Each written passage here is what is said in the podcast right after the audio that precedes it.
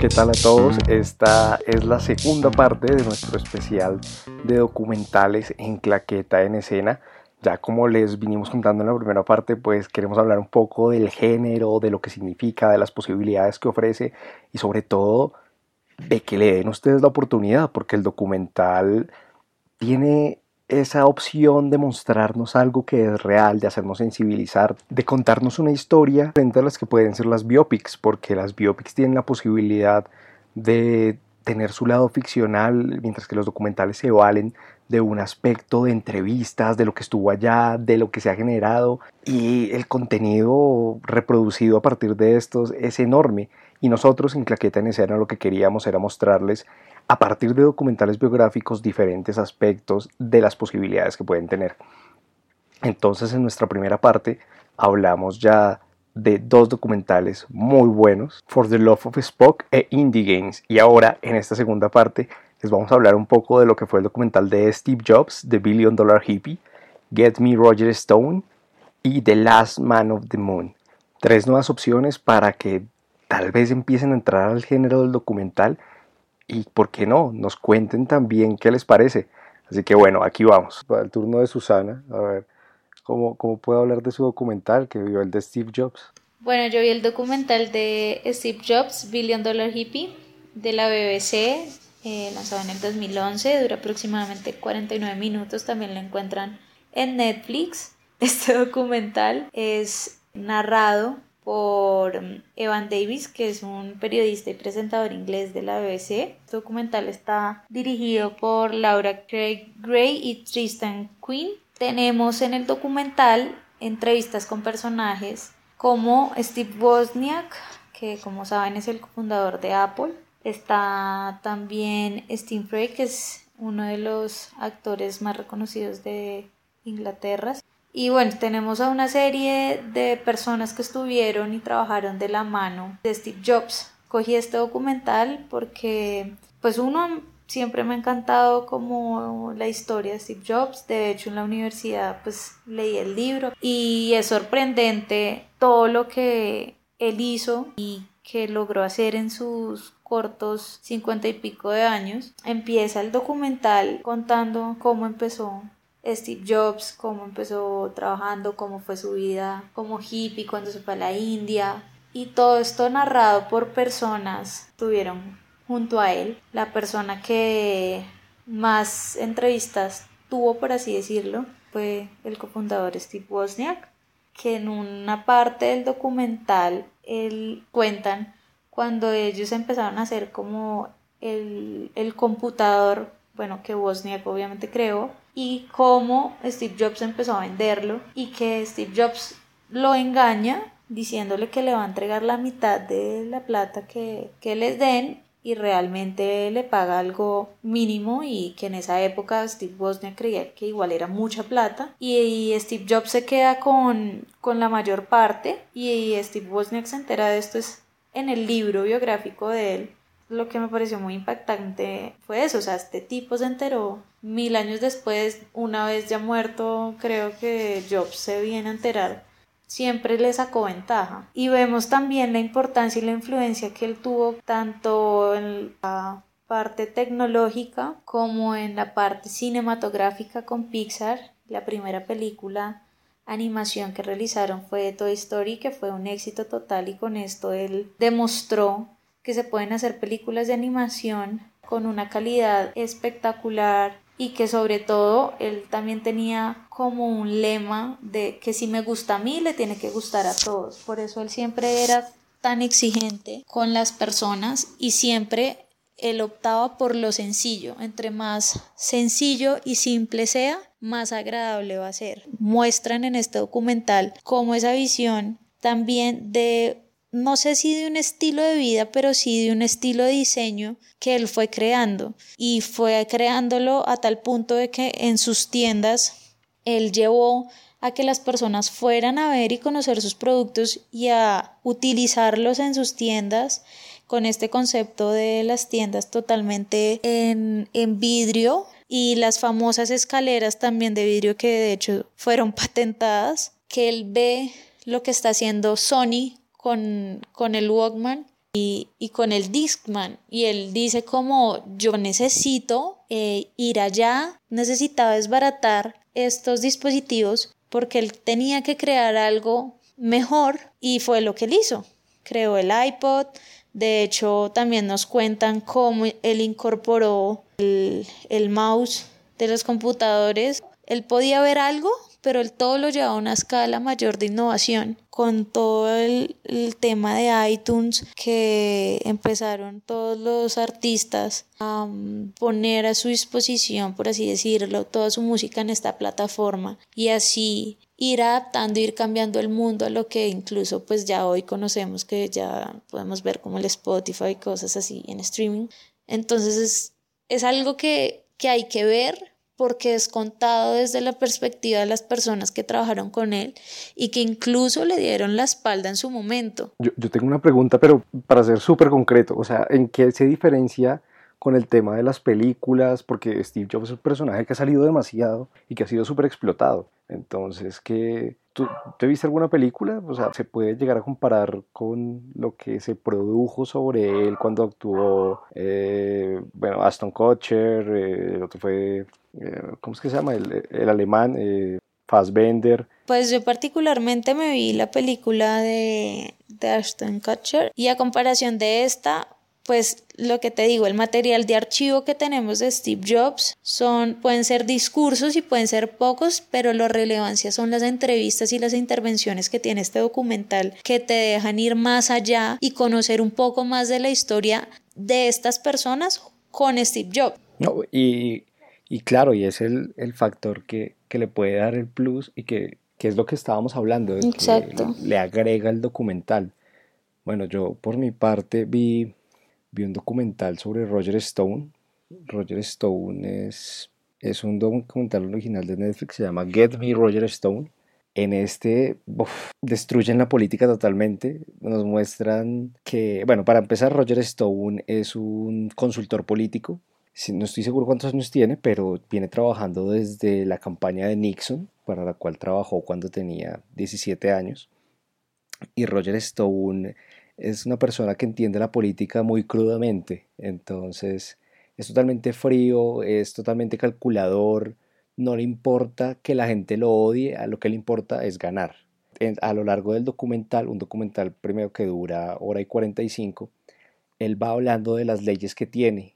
Él dice que, ahora 32 dura el documental, él dice que tiene 10 leyes con las cuales ha logrado llegar a donde está. Y son leyes en las que se impone ante todo, dice el pasado es el pasado y no importa, el, es más importante, lo peor que puede pasar, ¿cómo es que es? Lo peor es ser aburrido, es peor ser aburrido que ser mentiroso. Y te va mostrando la historia de un tipo que ha construido su fama a partir de la canallada, de la bajeza, y que desde 1988 le dijo a Trump, usted puede ser presidente de los Estados Unidos, porque lo tiene todo para hacerlo y cómo fue siempre llevándolo. Trump se lanzó como candidato para las elecciones que ganó George W. Bush porque lo lanzaron un poco. Era un método para, para detener el avance de un tercer partido que tenía un buen candidato que podía haber ganado a Bush. Y el documental te muestra lo bajo que puede ser la política, las personas, y él sabe que lo están grabando y él se divierte cuando lo están grabando y le hacen entrevistas a Trump, a personas cercanas, a personas que están en contra, a favor. Y siempre es mostrando esa parte eh, espantosa que tiene. Creo que el único momento en el que se muestra que bueno, que es una persona, pues no, no, no es el diablo, es cuando hablan con su esposa, con sus nietos. Por el documental te habla con crudeza, a mí me gustó muchísimo por eso, porque te muestra cómo es la realidad y es algo que, si, tú lo, si yo lo veo en una película, yo digo, bueno, es, ficción, ¿sí? O sea, eh, eh, se están inventando un personaje, pero este tipo es real, tiene a Nixon tatuado en la espalda porque cree en él, cree que están, van por la misma línea, es fisiculturista, bueno, no fisiculturista, pero se mantiene muy bien físicamente. Y bueno, el documental fue dirigido por Dylan Bank y Daniel Di Mauro. Mm, es muy biográfico, se siente mucho el peso de él. Yo particularmente lo recomendaría un montón porque te, habla como no te puedo hablar una película y toco lo que nos dijo Brandon de que e, es una carga audiovisual impresionante que si bien lo he visto en algunas películas, la he sentido con una muy buena película, esto es la vida real y te habla de otra manera. Entonces, muy recomendado el Get Me Roger Stone. Y bueno, Daniel, el, último documental que usted vio, como, como, arrancamos, terminamos. Se llama The Last Man of the Moon. Y quería arrancar yo preguntándoles si ustedes saben quién fue el primer hombre que pisó la luna. Un poco de cultura general. Pues si no fueron los rusos, ¿no? Sí, ahí, ahí entramos a otro tema de conspiracional que que nos podríamos extender un poco, pero, pero digamos que casi todo el mundo tiene muy claro quién fue el primer hombre que pisó la luna, pero creo que muy poca gente sabe quién fue el último hombre que pisó la luna. Y, este documental es esto, nos cuenta quién es el último hombre que pisó la luna y todo lo que, toda la vida de este sujeto. Un astronauta que se llama Eugene Cernan fue el último hombre que pisó la luna porque ya la NASA no tiene ningún interés en hacer otra vez eh, viajes a la luna, pues porque ya en los que hicieron obtuvieron toda la, información que querían, entonces ya no es viable. Este documental duraba más o menos una hora y media, eh, fue realizado en el 2014 y lo dirige Mark Craig.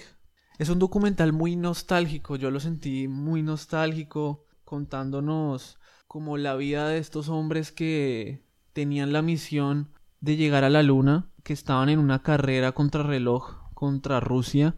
Sabían que el, primer país que llegara a la luna era el que iba a quedar como una potencia. Un montón de factores externos a lo que nos cuenta el documental, o sea, nos contextualiza muy bien de, esa situación y nos empieza a hablar de la vida de, de, este, de Eugene cómo llegó a ser astronauta, qué significó para él, pues porque eso también es muy, no sé, que me llegó mucho que el documental es narrado por él mismo. Él mismo es el que nos cuenta las fotografías, quiénes eran las personas, nos narra cada parte de la vida, cuenta cosas acerca de los astronautas con los que compartió, qué significó para él vivir congregado, digamos, en las instalaciones de la, de la NASA. Entonces es muy, muy interesante ver ese aspecto de, la, de esa historia que eso fue en el 69, 70 y pico. La sentimos muy lejos, pero que es algo que cambió la humanidad, o sea, que es algo que realmente es importante porque a partir de ese momento el hombre vio con otros ojos el universo. Este man ya lo vemos anciano, como ya en sus, como en sus últimos digamos, en sus últimos días y recordando, recordando todo esto, él fue, hizo tres, eh, digamos, viajes eh, en transbordador, de los cuales solo uno estuvo en la luna y él tiene como el, digamos, récord Guinness de ser el único hombre que ha escrito sobre un cuerpo celeste. Porque en la luna él escribió las iniciales de su hija y que y pues son iniciales que van a quedar ahí siglos, o sea, mucho tiempo porque en la luna, como sabemos, no hay erosión, entonces entrevista a su familia, a sus amigos, a su hija, a sus compañeros de esa época. También utiliza recursos muy chéveres de, de animación para mostrar cómo cómo funcionaban los transbordadores, qué eran los movimientos que tenían que hacer, eh, utilizan las fotografías y todo el material audiovisual que tienen de, de, la NASA y de museos muy bien. Se nota que lo remasterizaron para que tuviera una mejor calidad documental. Y a nivel fotográfico tiene unos planos muy bonitos de los lugares donde vive este señor, de su casa. También los planos lo que nos comunican eso, como la nostalgia de lo que ya pasó y que quizá mucha gente lo pasa desapercibido y que él mismo sabe que, y lo, él lo dice que todo el mundo va a recordar el nombre de Neil Armstrong, pero nunca va a saber el, el, el nombre de toda la gente que estuvo alrededor de Neil Armstrong para que él pudiera llegar a, a la luna. No, y es, me dejó usted pensando en el hecho de que siempre queda el, victorioso es el que se conoce, ¿no? El, reconocido, el que queda en la historia. Y yo no estoy diciendo que este tipo sea perdedor, ni lo, ni lo pues, pero... No, claro, obviamente no. Pero lo que yo le, o sea, lo que hablaban es que, por ejemplo, no sé si usted sabía, y 12 hombres, solo 12 hombres pisaron la luna. Y de estos 12, el único que se conoce es, fue el primero, que fue Neil Armstrong. Entonces, eso también es muy, muy diciente, ¿no? No, es todo un tema, pero me encanta lo que dice en el hecho de la nostalgia. Yo, yo siento que el documental, uno de los objetivos que tiene es hacernos pensar más allá y hacernos dar cuenta de que la vida es, tiene muchas cosas, tiene muchas cosas que son historias ahí, que quedan en el aire, que la gente no conoce, no escucha. Es darle una oportunidad a conocer algo nuevo y aquí se nos escapan un montón que nos queríamos ver, así por nombrarles súper por, por arriba, el de Gaga, que alguien lo había visto pero no pudo estar con nosotros, y el, e, el de Cena que yo quería ver, otro que le recomendé a Daniel sobre, se me olvida el nombre, pero el, una persona afroamericana que se vinculó muy de cerca a los líderes del Ku Klux Klan y los convenció para que dejaran de creer en eso que creían. Entonces es, es una forma de contar historias muy potente. Eh, sí, yo quería también, ya me vuelvo un tris para decirles una cosa de la, anterior. Eh, Eugene murió el año pasado, en enero, a los 83 años. Algo que él decía mucho, que me llegó mucho a mí, fue que él, cada vez que tenía la oportunidad de hablar con una persona joven o con sus nietos, les decía como que, o sea, que salieran al mundo a arriesgarse, a cometer errores, a luchar por sus sueños, porque les decía, o sea, yo pisé la luna, o sea, yo caminé en la luna y fue una experiencia que no puedo describir. O sea, si yo logré pisar la luna, porque usted no va a poder hacer lo que usted quiere hacer. O sea, ¿qué le impide a usted hacer lo que usted quiere? Y es una cosa para que le vuela a uno la cabeza. No, y... Y creo que ese es el objetivo también de los documentales, como empoderar a la gente de muchas situaciones, de historias de personas que quizá en algún momento pasaron desapercibidas, como, no sé, los mismos ámbitos de los artistas que la gente no conoce, como todas sus historias de cómo llegaron a ser lo que son hoy, o personas que han cambiado el mundo con solamente pensar diferente. Y creo que los documentales son una herramienta tanto como de cultura general como de introspección para uno también sentir como ¿qué estoy haciendo yo también para hacer algo? No, y mire, una de las cosas que también deja el hecho de los documentales es que no tienen tanta visualización ni tanta eh, propaganda y pauta como las películas, como las grandes producciones de Hollywood. Entonces a veces quedan, si no es de una actriz así, pues el de, Gaga evidentemente, o el de Amy Winehouse, me acuerdo cuando salió justo, sí, justo cerca a su muerte, pues es es un boom a partir de alguien mediático ya, pero eh, este que usted cuenta, por ejemplo, uf, de, todos me, parece, me, alegra mucho haberlo dejado para el final porque eh, está, pero brutal.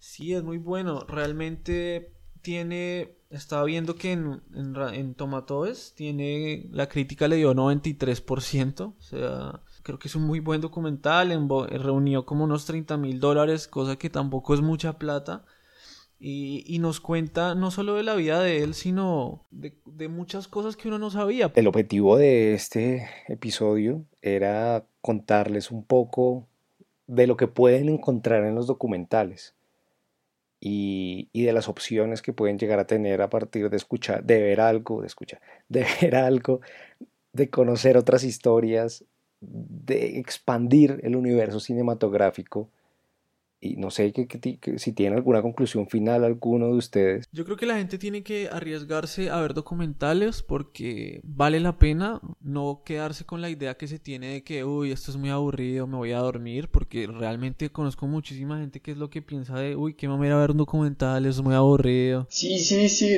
lo relacionan con, con History Channel. Como, ay, esto me voy a poner un documental para dormirme, o cosas así, sino que hay que, obviamente hay documentales para todos los gustos, lo que yo les recomiendo recomiendo es que busquen documentales de temas que les gusten a ustedes, porque son los temas que más les, van a llegar y que van a ser muy gratificantes de ver. Entonces, nada, que se arriesguen. Netflix está lleno de documentales, de, en este caso hablamos de los biográficos, hay documentales de todo tipo.